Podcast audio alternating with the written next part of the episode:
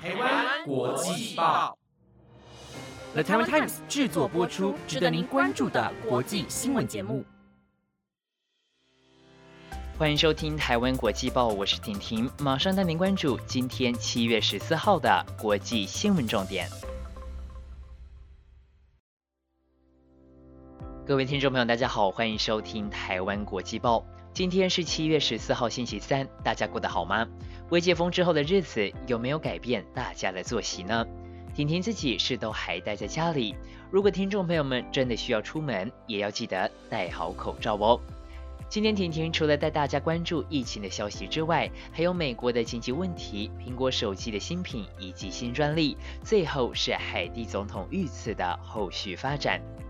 上个礼拜大家在 IG 上问的问题确实比较辛辣了，你们觉得婷婷回复的好吗？今天一样会回复大家新提出来的问题哦，你是不是也很期待呢？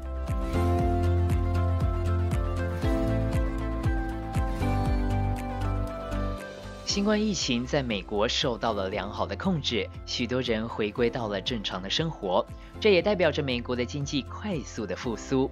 不过，经济快速复苏的同时，美国的通膨问题也急速的上升。美国最近公布了六月的消费者物价指数 CPI，比去年同期飙高了有百分之五点四，核心 CPI 年增率也跳升到了百分之四点五，创下了二十九年来的新高。为什么消费者物价指数会急速的上升？主要就是因为美国的经济快速的复苏，消费者的强劲需求让企业的产能来不及跟上，尤其是在疫情期间受到重创的旅游相关产业，服务价格飙升的最高。美国消费者也预期未来一年内通膨率将会持续的增加，而快速的通膨也引来了大家对于美国是否会升息的疑虑。今天道琼工业指数下跌一百零七点三十九点，以三万四千八百八十八点七九点作收。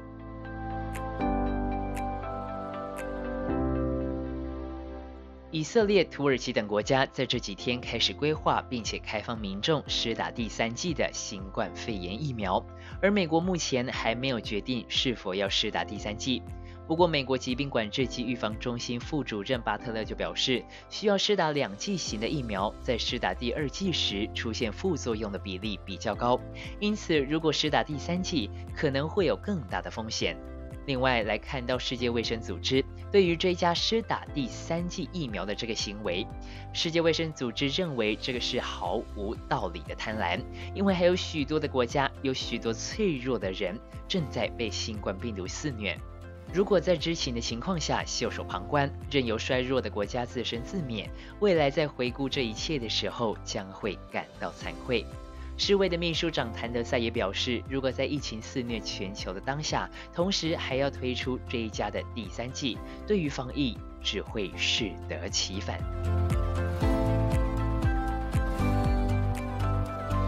苹果官网又有新产品上架了，在昨天七月十三号，苹果推出了 MagSafe 外接电池，只要你是 iPhone 十二，而且有更新到十四点七以上的版本，就能够搭配使用。MagSafe 外接电池可以透过磁石吸附在苹果手机的背面，透过 Lightning 连接线插上 MagSafe 外接电池，就能以最高十五瓦的功率无线充电。不过，MagSafe 这款外接电池似乎是拿来应付紧急状况使用的，因为它的电池容量只有一千四百六十毫安培，是 iPhone 十二的一半。也就是说，MagSafe 外接电池只能够帮手机充百分之五十左右的电力。目前在台湾官网的售价是两千九百九十台币，但确切的发售日期还没确定。如果是你，你会买吗？在底下留言跟我说说吧。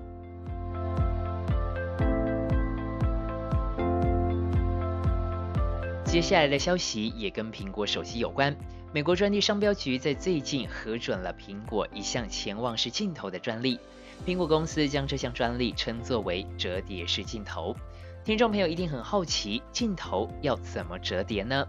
其实折叠式镜头的原理是将图像感测器接收的光线，透过两个棱镜的搭配，形成一个折叠的光轴，增加了光学变焦和改善影像品质，同时也减少相机模组的高度。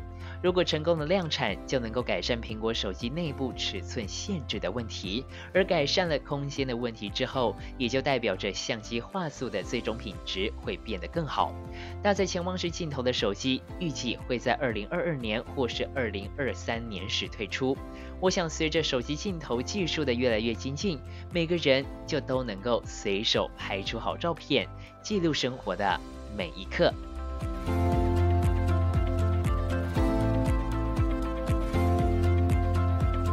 海地总统摩伊士遭到暗杀的事件，时至今日刚好一个星期，而凶手到底是谁，也随着调查慢慢的浮出台面。更是有知情人士透露，凶手当中有曾经是美国缉毒局和 FBI 的线人。不过是谁规划了整场的暗杀行动？一名在海地出生、目前居住在佛罗里达州的医生萨农，因为涉嫌重大被逮捕。萨农曾经以萨农医生领导海地为主题架设网站以及拍摄影片，并且多次的主张让海地总统摩伊士下台。海地国家警察局长查尔斯表示，萨农就是暗杀总统背后的关键人物。不过，也有萨农身边的人表示，萨农是受到了设计受骗，原本的计划是逮捕摩伊士。如果萨农知道摩伊士总统会因此丧命，他就不会参加这个行动。无论如何，还是得等调查再更加的深入，真相才会水落石出。以上就是今天的新闻内容，接下来又到了婷婷回复大家问题的时候啦。还在犹豫要不要问问题的听众朋友们，千万要把握机会，婷婷都会回复你哦。首先，第一个问题想问问主持人们，平常有阅读的习惯吗？喜欢哪些类型的书籍？有没有推荐的呢？嗯，其实婷婷在有了手机之后呢，就比较少阅读了，因为投入了大量的时间在网络上。但是婷婷还是蛮喜欢看一些比较励志的书籍，或者是一些爱情小说。那爱情小说要如何吸引我呢？就是它的书名要要特别的吸引我，这样我就会看下去了。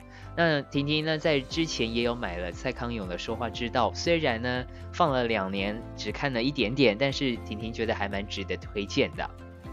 第二个问题，婷婷在防疫期间最高纪录是多久没出门呢？婷婷其实没有仔细算，不过大概是四到五天吧。那婷婷会出门的原因，就是为了要买东西吃来填饱肚子，毕竟总不能饿死在家里吧。不过最近婷婷也开始流行了，就是呃煮一碗面，然后配酱油，就这样吃，将就着吃。呃，虽然呢会饱，但是婷婷觉得有点营养不良。好，接下来第三个问题。想问主持人们，小时候看过哪些电影？哪一部到现在还是印象深刻？嗯，我要说的话，应该就是在电影院跟我爸爸一起看的《博物馆惊魂夜三》吧。那可能我是一个比较重友谊的人，所以在最后他们都变成蜡像的时候，我哭得稀里哗啦的，因此我到现在都还非常的印象深刻。第四个问题，主持群的主持人们，假设台湾解除三级警戒的话，主持群会想在国内旅游还是出国呢？婷婷其实到目前为止都还没有出过国，所以如果有机会的话，其实婷婷蛮想要到国外去看一看的。第五题，每个主持人的星座，那婷婷是处女座。第六题，想问主持群有没有点香氛蜡烛的习惯？这几年好流行。其实婷婷有想过要买来点，但是因为其实它单价还是有点高，而且也没有什么特别的管道或是契机，所以就没有使用过。好，接下来第七题，想问主持群有没有什么喜欢吃的零食？那婷婷个人呢是比较喜欢吃脆迪酥，就是一桶的那一种，因为婷婷觉得非常好吃，也可以一口接一口，还不容易吃完。不过呢，就是她吃完的那一天，婷婷就会觉得特别的空虚。接下来第八题，想问主持人为什么都没有主持特别节目呢？啊，因为我们呢是分工比较明细，所以当然就呃各司其职。我们做 daily，那也会有不同的人来做不同的节目这样子。第九题，感觉国际报的男主持人都会煮饭，那婷婷会吗？婷婷觉得会煮饭其实就是把食材弄熟，所以应该是蛮简单的。那没有亲自的煮过什么大餐，但是目前自己在家里呢，还是可以用快煮锅，就是呃让自己填饱肚子。那以前在家政课的时候啊，小时候在家政课的时候啊，也都是婷婷掌厨，所以这样子婷婷应该算是会煮饭的那一个吧。好，第十题，婷婷常说一张是我的偶像，那为什么总有契机吧？那就是因为呢，婷婷也是想要当主持人的人，那我就偶然的看到了一张在台上主持，因此我就觉得哇，他就是我以后想要成为的啊这个一个方向一个目标，所以从那一天之后呢，他就是变成我的偶像啦。最后一题，主持人们有没有希望听哪位歌手的演唱会呢？那婷婷最喜欢的歌手应该是薛之谦，不知道大家知不知道？所以薛之谦如果还有来台湾开演唱会的话，婷婷会想要去现场听他的演唱会。好了，那么今天的你问我答又到这边结束喽。如果听众朋友们还想询问更多关于我的问题，记得到 IG 主页的 Link Tree 当中点选国际报主持群，你问我答，只要你敢问，我就会回答你哦。以上就是今天的节目内容。本节目由的台湾 Times 制作播出，每周一至周五晚间十点将准时带来当天的国际新闻重点。我是婷婷，我们明天见，拜拜。